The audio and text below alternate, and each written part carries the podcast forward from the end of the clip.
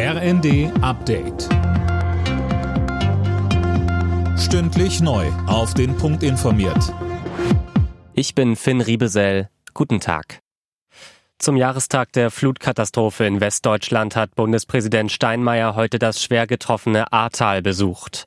Mehr als 180 Menschen sind bei dem tagelangen Starkregen in NRW und Rheinland-Pfalz ums Leben gekommen.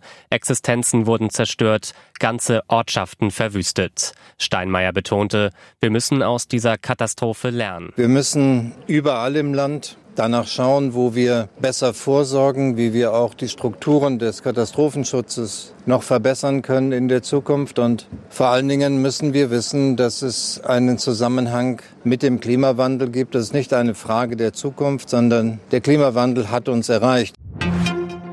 Wegen der drohenden Gaskrise fordern die Kommunen in Deutschland ein weiteres Entlastungspaket.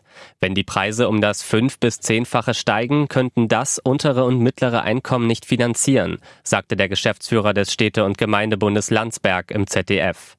Auch die Stadtwerke bräuchten entsprechende Hilfe. Man muss auch bedenken, wenn die Stadtwerke jetzt zum fünf-, sechsfachen Preis Gas einkaufen müssen, können das aber an den Kunden nicht weitergeben, dann kommen die in eine Schieflage und das wäre verheerend, wenn Stadtwerke in Konkurs gehen, äh, dann scheitert die Versorgung auch ohne den Einfluss von Russland. Man muss das alles im Zusammenhang sehen. Der Ukraine-Krieg und die Energiekrise dürften sich massiver auf Verbraucher und Wirtschaft in Europa auswirken als bisher vermutet. Die EU-Kommission rechnet laut aktueller Prognose für dieses Jahr nur mit einer Inflation von 7,6 Prozent im Euroraum und sogar 7,9 Prozent in Deutschland. Der zweite Corona-Lockdown im Frühjahr letzten Jahres hat wohl für einen Babyboom in Deutschland gesorgt. Davon geht das Institut der deutschen Wirtschaft aus.